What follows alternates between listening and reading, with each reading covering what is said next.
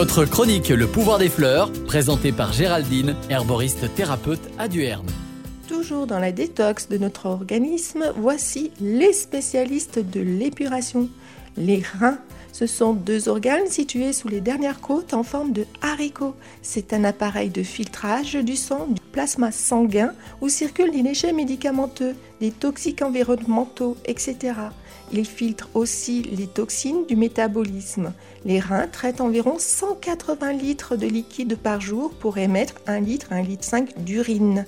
Les reins veillent aussi à réguler la pression artérielle et maintiennent la juste quantité d'eau et de minéraux et transforment la vitamine D.